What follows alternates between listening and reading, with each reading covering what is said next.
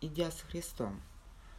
Урок старинный – не одолеть противопоставление нового и старого. Его не нужно побеждать для выяснения истины, и с ним не борются, чтобы он поблек в сравнении с ее очарованием. Не требуется ни приготовления к битве, ни траты времени, ни планов привнесения нового. Исконная война ведется против истины, однако истина на нее не реагирует – Разве кто-либо пострадает в такой войне, если он сам не нанесет себе вреда? В истине у него нет врагов. А разве сны способны нападать? Давай посмотрим снова, что же стоит между тобой и твоей истинной сущностью. Ведь для уничтожения твоей такой помехи понадобятся весьма определенные шаги. Первый из них – принятие решения, а после истина тебе дана – ты устанавливаешь истину согласно твоему желанию перед тобой двоякий выбор всякий, всякий раз, когда ты полагаешь, что должен что-либо решать. Не верен ни один из них, и нет между ними разницы, но нам необходимо увидеть тот и другой, прежде чем устремить свой зов за их пределы, к единственной альтернативе, которая есть выбор иной. Но не во снах тобой созданных с целью сокрыть эту альтернативу от тебя – то между чем ты выбираешь вовсе не выбор, а лишь иллюзия его свободы, ибо в обоих случаях итог один. Тогда это не выбор. Ведущий и ведомый предстают каждой в своей отдельной роли, и каждый будто бы имеет преимущество лишиться коих ты не пожелаешь. Поэтому в слиянии их видится надежда на удовлетворение и покой. Ты видишь себя раздвоенной этими ролями, навечно расщепленным ими – и каждый друг и недруг становится для тебя средством спасения от подобного состояния. Возможно, ты зовешь это любовью, возможно, ты считаешь это, наконец, оправданным убийством. Ты ненавидишь того, кому отдал роль лидера, желая ее для себя, а также ненавидишь недогадливость его в то время, когда ты дал ведомому в тебе подняться, желая отказаться от ведущей роли – вот для чего ты создал себе брата и научился думать, что в этом его цель. Не выполнив его, он не исполнил функции, назначенной ему тобой.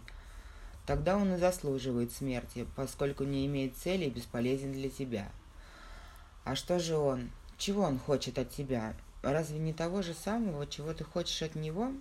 Здесь жизнь становится такой же простой, как смерть, ибо все, что ты выбираешь для себя, ты выбираешь и для него – Двумя путями ты обращаешься к нему, а он к тебе. И между этими двумя есть выбор, ибо различен их исход. Ведущий он тебе или ведомый, разница невелика, ибо ты выбрал смерть. Но к смерти его призыв или к жизни, к ненависти или к прощению и помощи в итоге вовсе не одно и то же. Услышав первое, выбрось, и ты потерян. Услышав другое, и ты соединился с ним, и твой ответ несет спасение – Голос, который ты услышишь в нем, принадлежит тебе. О чем он просит? Слушай внимательно, ибо все, что он просит, придет к тебе, ибо ты видишь образ самого себя и слышишь собственный свой голос и спрашивающий то, чего ты хочешь. Прежде чем дать ответ, остановись и так подумай. Ответ моему брату есть то, чего прошу я сам. И все, что я узнаю о нем, я узнаю о самом себе. Итак, давай умолкнем на мгновение, забудем все, что, как нам казалось, мы слышали, и помни лишь о том, как мало нам известно. Это наш брат не возглавляет путь, не следует за нами. Он подле нас идет и той же стезей. Он нам подобен, он так далек или так близок от того, что нам желанно, как мы ему позволим быть. Чтобы не обретали мы, он обретает вместе с нами, и мы отступим, если он продвинется вперед. Возьми же за руку его не по злобе, а движимой любовью, ибо его успехом ты измеряешь свой. И мы с тобой проследуем раздельными путями, если ты не оставишь его подле себя.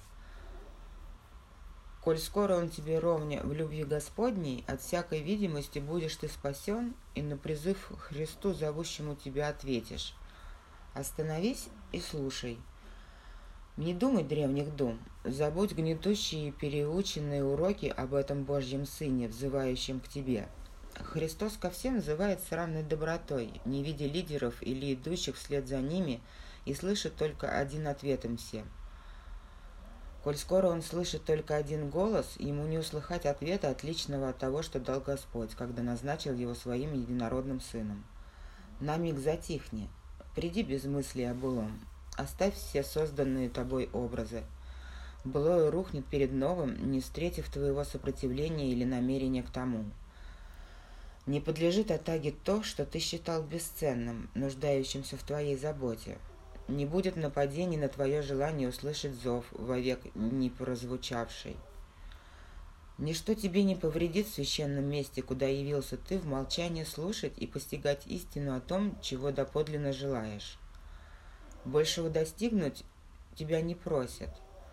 Но это услыхав, ты осознаешь, что должен отойти от мыслей, которых не желал, от мыслей, не бывших истинными. Прости же брату своему любую видимость, поскольку все они не более, чем древние уроки твоей греховности, которым ты себя учил. Услышь одну его мольбу о милосердии, об избавлении от страшных образов себя или тебя. Боится он идти подле тебя, считая, что безопаснее чуть-чуть отстать или уйти вперед. Можно ли же можно ли ожидать прогресса, если и ты мыслишь подобным образом? Идешь вперед, когда он отступает, и отступаешь, если он идет вперед. Ведь так из памяти уходит цель странствия, решение идти подле него, чтобы никто не вел, чтобы никто не следовал за ним. Так вы идете вместе, а не в одиночку. С подобным выбором полностью изменился итог обучения, ибо для вас обоих заново рожден Христос. Мгновение проведенного без старых твоих идей, мгновение, проведенного без старых твоих идей о том, кто есть великий твой попутчик, и что ты должен ему просить, достаточно, чтобы позволить этому случиться. Цель его ты воспримешь той же, что и твоя. Он просит о том, чего желаешь ты. Нуждается он в том же, что и ты. Возможно, в нем все принимает иную форму, но отвечаешь, ведь ты не в форме.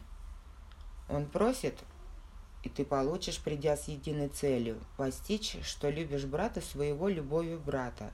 А раз он брат, то и отец его есть твой отец, так же, как в истине твой брат тебе подобен. Вместе вы вспоминаете свое единое наследие и оба принимаете его. Поодиночке вам наследие отказано. Разве не ясно, что настаивая на том, что вести или же следовать, ты думаешь, будто идешь один, и нету никого подле тебя? Это дорога в никуда, ибо свет не дарован. Покуда ты идешь один, поэтому тебе не различить дороги. Вот так тобою, слоняющимся одиноко взад и вперед во тьме, завладевают замешательство и бесконечные сомнения – но все это лишь призрак странствия и видимость того, как оно протекает. Ибо с тобой рядом тот, кто держит пред тобою свет, чтобы определений и уверен... чтобы, чтобы определеннее и увереннее становился каждый твой шаг. Повязка на глазах наверняка ухудшит зрение, но ей не омрачить сам путь, а у того, кто странствует с тобой рядом, есть свет.